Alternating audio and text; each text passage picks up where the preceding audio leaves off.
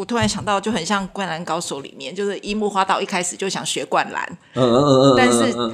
虽然他是很炫，或者是看起来是很有威力的，但是他还是必须从最基本的运球啊、防守啦、啊、投篮啊这些要先练好，他才有办法真的在灌篮的时候可以发挥他的实力，或者是说他知道要怎么灌篮才是最帅的，或者是说最有威力的。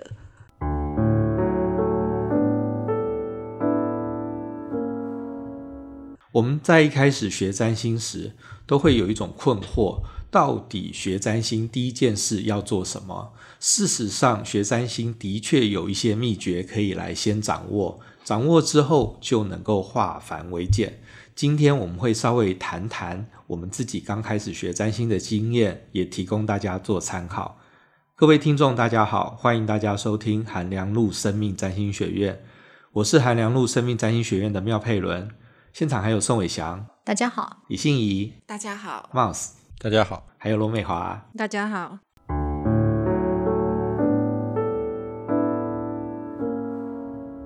下就是说有一个同学哈，他就说他有两个星座被劫夺嘛哈，这正常。那其中一个星座啊，他是母羊天秤被劫夺。那我们说母羊天秤被劫夺的话，应该是要借由天秤金星啊，就主管星来代为发生。结果呢，他刚好金星这颗星也被劫夺，对，所以说他就说哇，怎么办呢、啊？我的我的我的代为发发生的管理。那个钥匙的那个守门员，结果我守门员已经被也被劫夺，那我要怎么办？就就讲怎么不是，就是我觉得生命会有自己找出路嘛，不用太专业，或是针对他来解盘，不需要。可是实际上你不会因为这样就没有爱情生活嘛，对不对？你就还是会有啊，还是会有，只是比较波折。对，那比较波折也比较可歌可泣，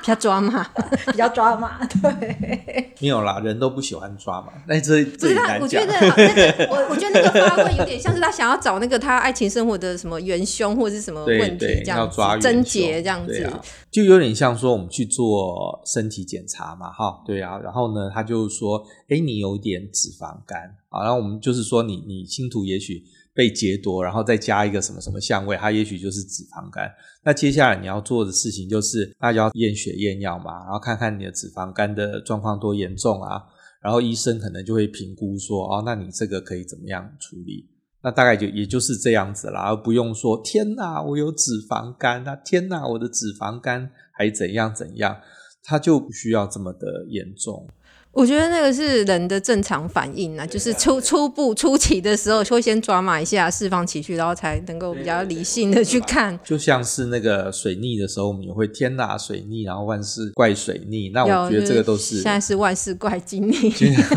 这很健康，这很健康。我突然有一个很直接的联想，以前韩老师很喜欢叫我去课堂上给大家看，然后就跟同学介绍说啊，这个就是一堆在保平的人，这这个就是一堆九宫的人长这样子什么。然后这次。是谭杰多，因为我的十二宫火星金牛也聊了很多嘛。那其实我觉得很像那个医院里面早上巡房的时候，主治医师会带一群实习医生走走走走到那个，病房说大家看这个就是肺癌末期，就是长这个样子。大家看这个就是很少出现的病例，一万个人里面只会有一个。我觉得反过来是，不管是劫夺、逆行或什么，它的确是一个可能可以解释我们生命中某些原本正常星图没有解释的事情。但是大家好像也没有必要抢着要当那个要被放在解剖台上看说，说哦，原来这个病就长这样哦。因为像那个之前还有一次啊，哈，就是反正他就说，哎呀，那个施俊宇啊，哈，最近要发生一件什么什么事情啊，啊，那么明年会发生。可是呢，哈，因为我觉得很难解释，因为他没有学占星，我解释他也不会懂，所以说呢。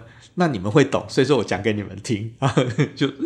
对，会有很多这样子这种呃，对，早上巡主治医师巡房的时候，然后我们有很多的实习医师跟在后面，然后跟病人说你听不懂不要管，因为那个韩老师他的十一宫很强，十一宫就是一个个人理念的一个地方，而且他在十一宫像他的太阳那个理直气壮的位置，然后就在那边。讨厌他，因为他日暮合相，对，他再怎样都不会被讨厌，而且其实，在所谓古典占星。心学里面，十一宫被称之为福德宫，其实是一个好的位置，就是它是根据你前辈子的某一些所谓的人跟人之间的连结所种下的福德带到这辈子，所以你这辈子就会有机会在发弘扬某一些理念的时候，把这些前辈子的好因缘聚合起来，这样子来辅助你成事。像我碰到有另外一个朋友啊，他是木星狮子在十一宫啊，然后他也是只要是那一个他在办一些什么成果发表展之类的这些事情，哇，旁边就会自动的聚拢一堆人去帮他宣传，所以他自己不用宣传，然后他的朋友就会帮他找人过来了。然后我送这个劫夺的书给我妈，然后我妈就那个拿到书的时候，她就非常。有劫夺吗？其实我妈算不出来有没有劫夺，因为她出生时间是不确定的。我是用时辰去推出来的，可是我妈一拿到这本书啊，她就已经这样盈泪，就说我一定是有劫夺。你爸这么我，所以我这辈子呢才会过得这么样的呃辛苦。然后她就开始跟我细数，我那时候都已经走到捷运站了，然后还想说，哦，今天我已经安全下庄，因为那天就台风那一天嘛啊，然后我就想说，哇，今天怎么这么顺利，就安全下庄。然后我妈就开始说，我一定是有劫夺，因为我这一辈子，而且我妈讲的非常的有艺术感哈。我妈是修辞大师，她就说，我觉得我这辈子都是一个倒置的人生。然后我想说，倒置跟劫夺没有关系，对，用很那个 big word。然后呢，我妈就讲了一个多小时啊，她这辈子多么的 一个多小时。对对对，多么不顺啊，然后多么电话吗？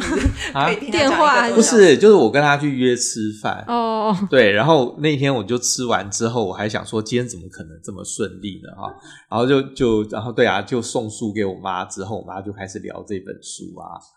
对，有一种借题发挥的感觉。对对对对，可是话说回来啦，就是因为我现在也也跟我妈妈相处的比较比较熟，所以说呢，我就。就也不会觉得不耐烦啦，就当做在听故事啊，对啊。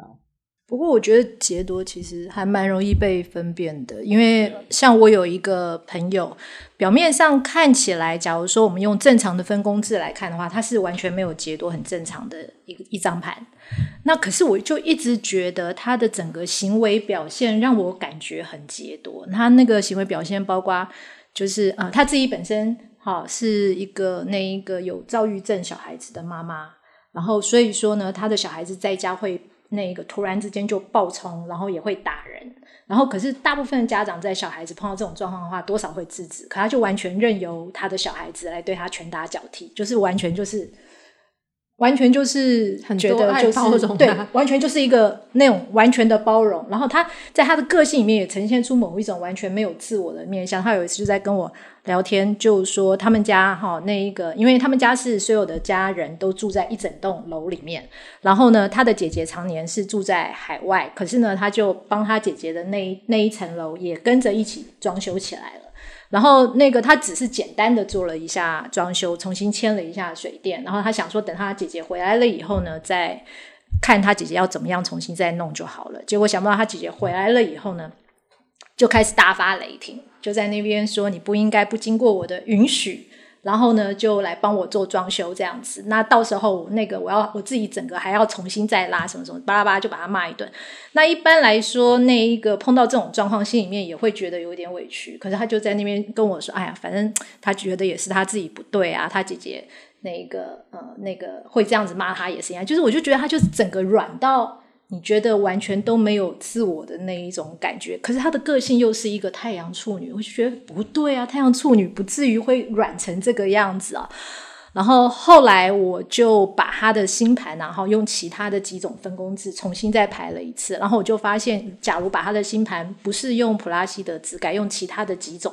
来去分工的时候呢，至少他劫夺的几率超过一半以上，而且他被劫夺的那两个星座就是母羊。跟天秤，所以他的那个自我的那一个部分就整个被包起来了，你完全看不到，你只你只看到他的表面的双鱼，然后呢，可是呢，他那个表面的那一个呃双鱼啊，也有显现在他的工作，因为他本身是从事艺术相关的这一个行业里面。然后呢，再来就是通常啊，好像我们刚才讲，像他的小孩子躁郁症那个很严重，那他那一个小孩子其实是一个女儿，然后在他的星盘上面的劫夺行星又是金星，金星通常在星盘上也代表女儿，所以也代表他女儿在面对外面环境的时候，也会产生一种劫夺行星的那一种所谓的不晓得怎么跟外面。沟通的那一种状况，所以其实很容易从一些蛛丝马迹，假如你对于劫夺这一个定义是有基本概念的时候，你可能从这些蛛丝马迹的观察，然后再加上你用一些其他的分工制的方式来排，你可能就会发现一些所谓的叫做隐性的或者是一半的劫夺人这样子。这个好像就比较进阶一点，你真的要像宋老师一样够。更有经验或敏锐度，这样子去觉察这个人好像有解读这样，其实蛮容易。你只要感觉到这个人有点扭曲，所以意思是说有点不合常情。你只要感觉到这个人有点不合常情，你就把他用其他的分工字来看一看，你至少可以抓到一半。我妈哈，我妈不会觉得自己很扭曲，她觉得世界很扭曲。我我个人觉得啦，就是如果你真的发现自己星图很确定有解读的话，那你就参考一下。可是它应该不是你看盘一开始的时候很主要的，是生命的主题。对，可是这有点麻烦，因为举例来说，像我刚开始在学占星，我有很长的一段时间我进不去，进不去的原因是我一看到我那一个太阳双鱼，它里面跟我写说会怎么样怎么样，我就觉得不对，这不是我。然后再看到太阳一宫说太阳一宫会怎么样怎么样，不对，这个不是我，我就很长的一段时间我踏不进去。对，所以应该这样说啦，就是说劫夺它虽然是一个比较难一点的一个议题哦，可是呢，如果说你确定你星图有劫夺的话。你就可在学占星的时候啊，你就把它摆在心里面，说哦，我我以后学比较难的时候，我再来解决这个解夺的问题。那我现在先学其他比较基本的。那就像逆行也是一样嘛，对啊，因为那个呃，每次啊，我在教很初级的班的时候啊，就是那个就是 他初级到什么地步，你知道吗？就不会打星图，然后那就那个呃，比如说那。一开始就打中文化的嘛，就打占星之门，然后打完以后，他马上就是老师，老师，这个逆是什么？然后就很激动的想要先学逆行啊。那其实这个状况也是一样啊，就是说你如果初学的话，当然，当然大家都会以为逆行就是一定天崩地裂啊等等的。那可是事实上。你就先把这个东西知道有这个东西，然后收在你心里面嘛。然后你以后学了星座宫位相位之后，你再回头看那个逆行的时候，你才会很有感觉啊。那我们学那个劫夺也是一样，就是说，哎，我在学的时候，我发现，哎，我太阳被劫夺，而且在一宫，那就把这件事情就先放在心里面，就是说我也许会遇到一些不符标准定义的内容，然后学完以后，你再回来就是学那个基础课学一轮之后，你再回来。不是你刚才讲说，到底要不要那么在意劫夺，或者是其他逆行这些特殊的位置啊？我觉得啊，我突然想到，就很像《灌篮高手》里面，就是樱木花道一开始就想学灌篮，嗯嗯嗯嗯，但是虽然他是很炫，或者是看起来是很有威力的，但是他。还是必须从最基本的运球啊、防守啦、投篮啊这些要先练好，他才有办法真的在灌篮的时候可以发挥他的实力，或者是说他知道要怎么灌篮才是最帅的，或者是说最有威力的。那我问一个问题哦，如果他可能他想的不是要灌篮，他只是。一开始就发现自己可能天生有一些什么样子的状况或问题，然后他不想要学到那么深入，可是他又很希望能够在不深入的状况之下就能够知道怎么样处理问题，那要怎么办？就就找占星师。那当然也是一个方法，可是有的时候你纠结在那一个点上面，可是他搞不好不是真正的你，你碰到问题的真正的原因，就好像比如说。我们觉得胃痛或者是哪边痛，但是其实它可能是心脏出问题，或者是其他的器官出问题，不是真的是那个位置的器官的原因。就好像之前我看一个那个。医学节目，他有提到说，其实牙齿痛也可能是心脏出问题。对，所以就是你纠结在一个很特殊的位置，但是其实你想要解决的一些人生问题，或者是你碰到了一些人生挑战，其实搞不好是来自其他方面。所以你对于星图还是要有一个全盘的基本的了解，或者是基本的掌握，你才能够去分辨说轻重缓急，或者是真正影响你的是什么事情，这样才能对症下药啊。我我上礼拜遇到一件很神奇的事。就是那个我就最近啊上那个有氧课的时候，就一直觉得右膝盖越来越紧啊。然后呢，就还好，因为我现在比较不会像前两年玩到受伤，就觉得很紧。那我就去推拿，结果呢，推拿师傅跟我讲一个非常玄的话，他就说：“哎，你是不是左膝受伤？”那可是我我以为是右膝嘛，对不对？因为我右边很紧啊。哈，我就说我不左膝受伤，可是那很多年前了。他说我帮你推的时候啊，就有发现说你的左膝啊，哈，就是左左半边左边大腿啊。都没有没有力气，也没有伸展，你都在用右大腿，然后伸展。然后右右大腿其实没有太大的问题，是左大腿没有伸展。那我就想到说，哎，对耶，因为我最近一直觉得右膝很紧嘛，所以说我右都从右边开始拉，那拉完右边我就累了，所以我左边就随便拉。他就说你整个顺序都颠倒，你应该要把整个左半边整个伸展开之后啊，你右边怎么拉都可以，然后你也不会右膝卡卡。这就有点像我们星图的问题啦，就是说，有时候你看到一个很大的问题，它也许你要从别的方向去松开。所以说，我们占星学里面也有探讨很多的类似这样子，就是它从一个全面性的一种方式来看。就我的理解是说，如果你打算用占星来解释你的生命议题的话，你是不是应该就是要从头？好好的学习，不要想只是拿占星中的一个解读就去解释你生命中，就像哦，我不想学占星，我也不相信占星，但是我硬是要用凯龙把我整个生命历程全部讲完，这样就变得很偏颇，或者只是抓局部来去塞那个整个的问题。讲那个问题蛮好的，因为还真的是有同学有这样反应嘛，就是他没有很有兴趣去学整个占星啊，就会抓着一个议题啊，就就说我的生命都是他害的。那事实上，我有遇到这样议题，就是说，他一直觉得他这一辈子都是感情的议题，可是事实上不是啊，他是安全感不足啊。那所以说，增强安全感的方式有很多嘛，从月亮下手，从四宫下手，从一些星座下手啊。对，那只是说，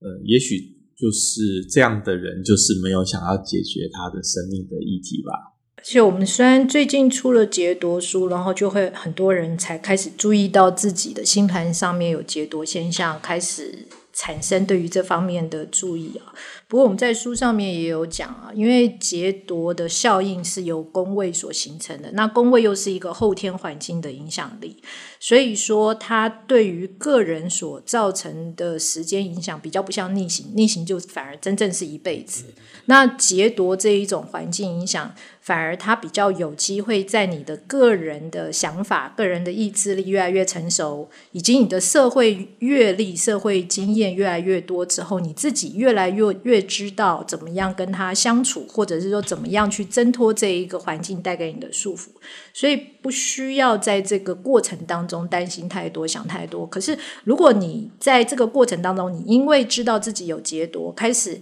有意识的去发挥，或者是说是呃。这一个经验，你在被劫夺的这一个星座上面的这一些不能够去伸展的这一些性格，然后去呃建立更健全的价值观的话，那他当然对于你提早走出劫夺的这种困境一定是有帮助。不过我认识好多人，他们也不会占星，他们也不懂占星，可他们星盘上就是有劫夺。你也会看到他们到了所谓的中晚年之后，他们那颗星星被劫夺的部分或星座被劫夺的部分，照样是在发光的，不会因为他们不。懂占星，他们就一辈子困守在那边。像师长就对啊，他现在非常最近就不断的在发光啊，因为师长也是狮子被劫夺，然后太阳被劫夺嘛，所以说。这个对于太阳狮子来说啊，狮子被劫夺算是蛮严重的啊。诶，可是这真的蛮对的耶，因为师丈之前就一直很隐形人，他非常明显。对啊，朋友聚会什么，他是真的就是扮演一个美好的贤内助的形象。狮子应该不是贤内助的形象，对。因为我不晓得我们的听众的程度是怎么样啊，可是我觉得这件事情也是也是很很有意思啦。因为我之前你看我跟。我跟信仪就不是在同一个基础上嘛，对啊，因为虽然说我们以前是同班同学，而且我发现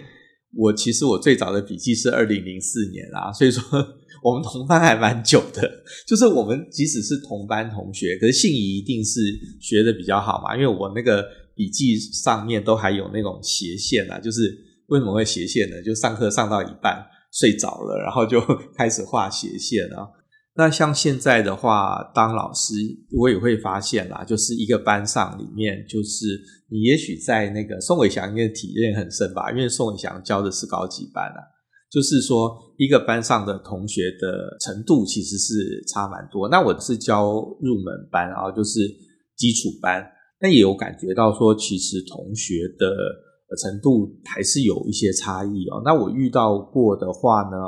通常是。比较初阶的同学是上课他也没有打新图就来了，就匆匆忙忙就进来了，然后那个就老师现在在讲哪里，然后发现他没有打新图嘛，然后就帮他打新图。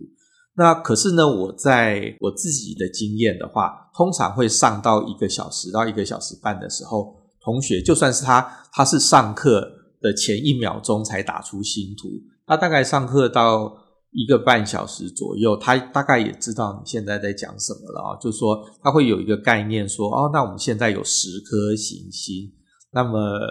它各自落在一个星座，那各自落在一个宫位嘛，啊，那我觉得我们 Podcast 的听众好像就少这一块，因为它差别是在于说那个，因为我的同学们也许是电子课或者是其他的课，我们会有一个。啊，你进现在进入教室，然后你就开始听我从头开始讲这件事。那我们 Podcast 我们现在已经七十二集了啊，所以就是说，可能也许同学是六十九集才进来啊，然后就都搞不清楚前面是什么样状况。我觉得初学者可能会遇到的问题是在这里。虽然我上韩老师的课的确是上得很认真，因为你要想，我们上了七年，我只缺过两堂课，可是我大学的翘课率大概是三分之一。所以可见得我上韩老师的课很认真，可是我去上的时候，就是我刚开始上课，我真的是一个非常非常的初学者。就像佩伦讲的，班上同学的程度是差很多的。我大概就是念了一些占星书，我就去上了。可是班上有很多同学，他可能已经跟其他的很多老师上过课，所以他们的程度当然是比我高很多。所以我刚去上课，我也觉得压力很大，然后就觉得老师讲的有一些我听不懂。但是他们好像都听得懂的样子，可是我觉得那个就是你到底有多想学会这件事情？那对于我自己从小寻寻觅觅人生的意义到底是什么？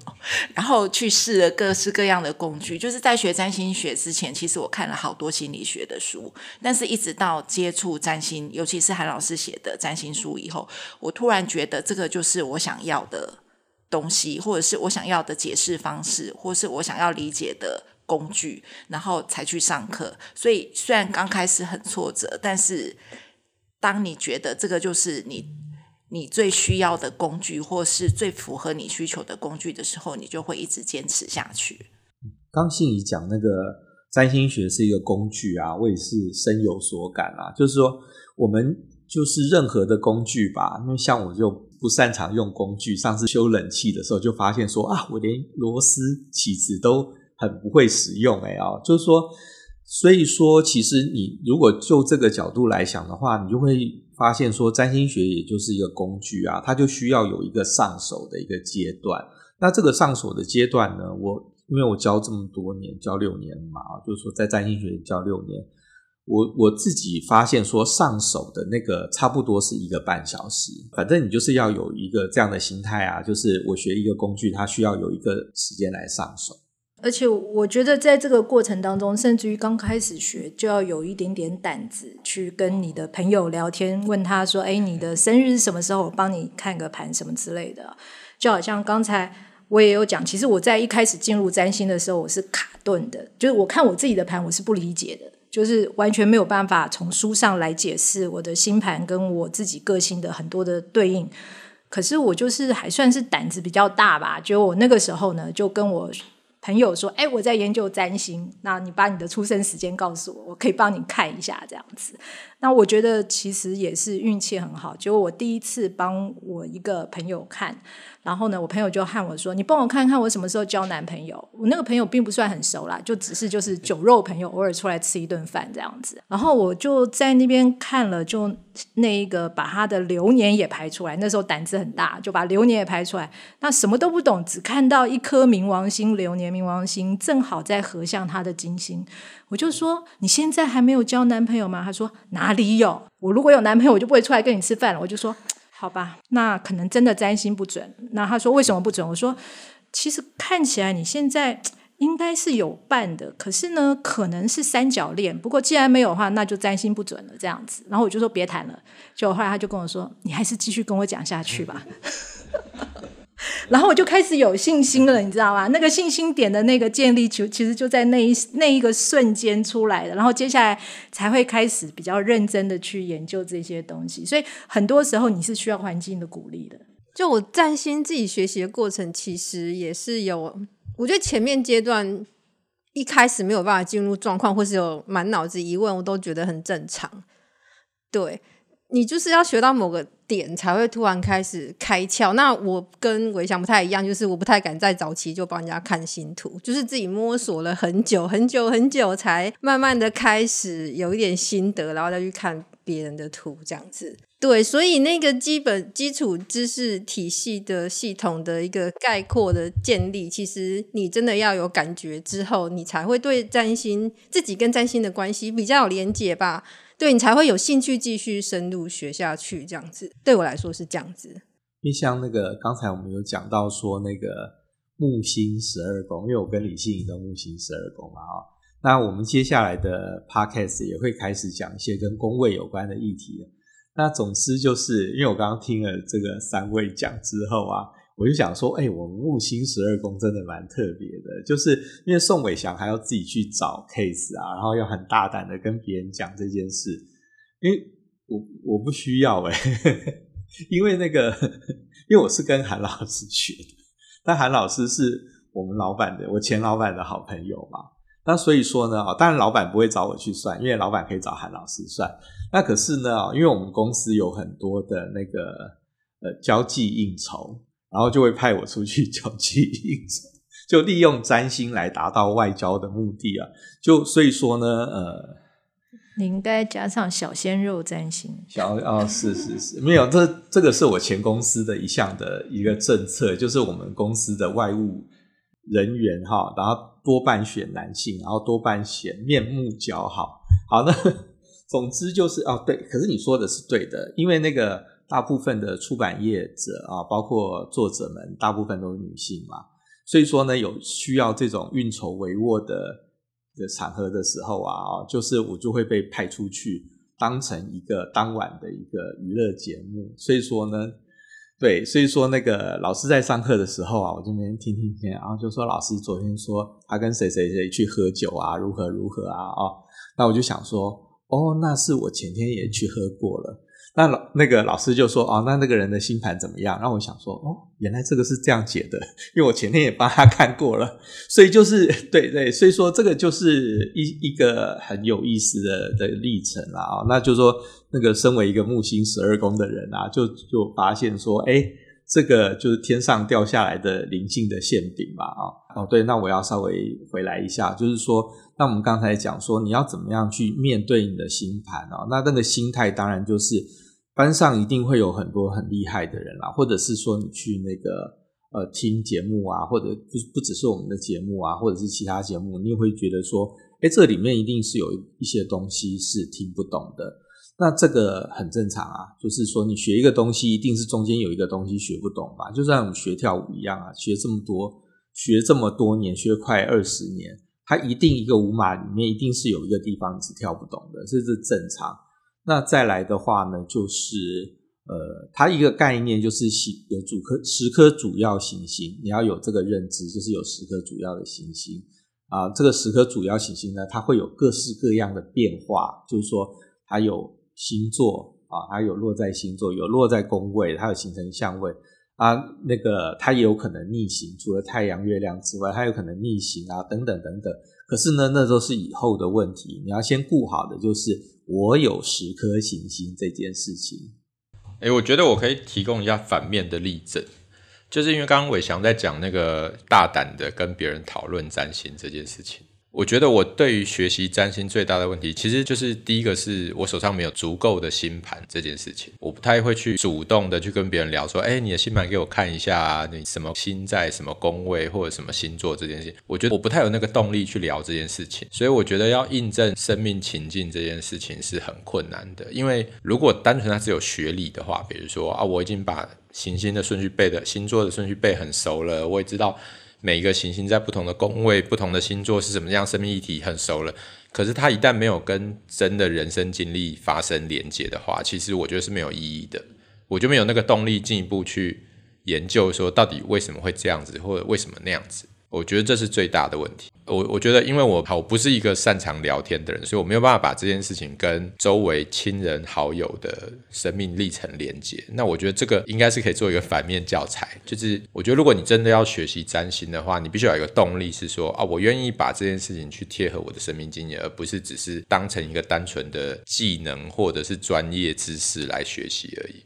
这貌似这一段我就很有同感哎，因为那个。因为我在我我我也是不会去跟别人问，因为他有一个比较大的现实的因素啦，就是说，因为我们是生理男性嘛，事实上就是就是就是我我如果去贸然的问一个女生或者问一个男生说，哎，你出生时间哈，他其实已经踩在一个边缘线了，踩在性骚扰的边缘线，所以这是实质上是做不到的啊。那可是呢，啊，我就因为因为我其实我一直到现在都是嘛，就是说。那个我我真的没有办法说，在一个稍微有点熟又不熟的人去做这件事情，这是一件事啊。可是呢，呃，那个就撇开说我刚才说的那个，因为我们那种木星十二宫的好运之外，我自己学占星的一个是一个还不错的方法，就是呢，各位听众，现在你要背一个单字，叫做 horoscope，horoscope，H O R O S C O P E 啊。你背这个单字起来，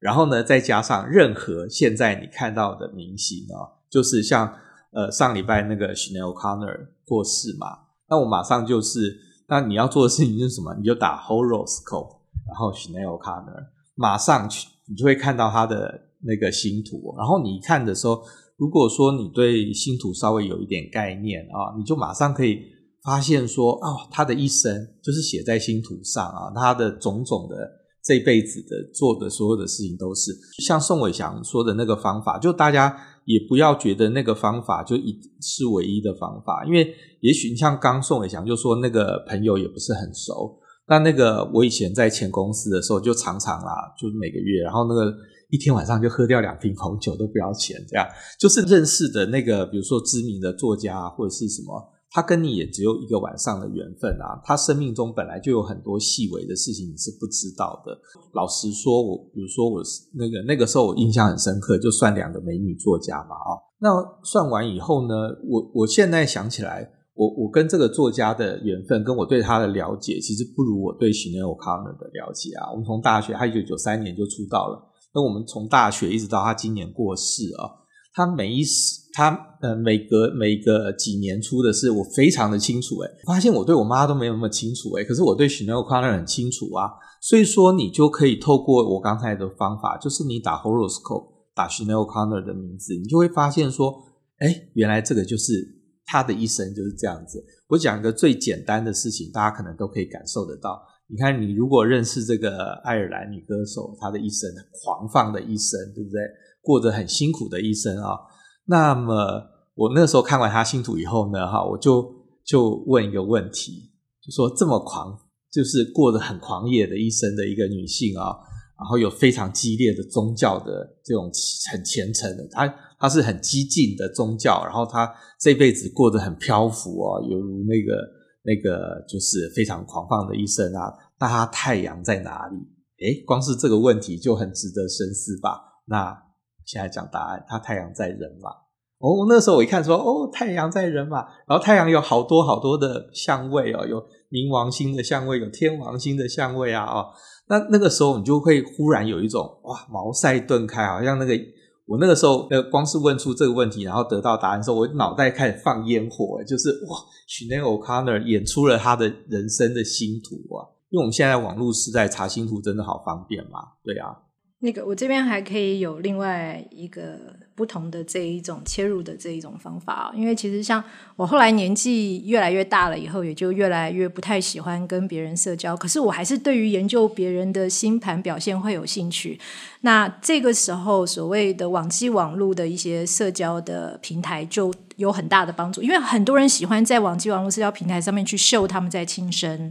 然后同时也会去秀他们这一个，哎，跟谁出去玩。然后每个人秀的方式不一样，有的人是纯粹秀自己，有人喜欢秀小孩，有人呃秀的东西不一样。可是呢，你基本上啊，哈，你只要能够知道这一个人在什么时候庆生，是不是他的太阳的这一个生日的这个时间，你就会知道。那你至少可以从这个部分来感觉一下太阳在不同星座一些比较幽微、比较细微的这一种。表现，然后我有另外一个学生，他也提供了我另外一个不同的这种切入点哦。不过这个切入点是一个比较特别的，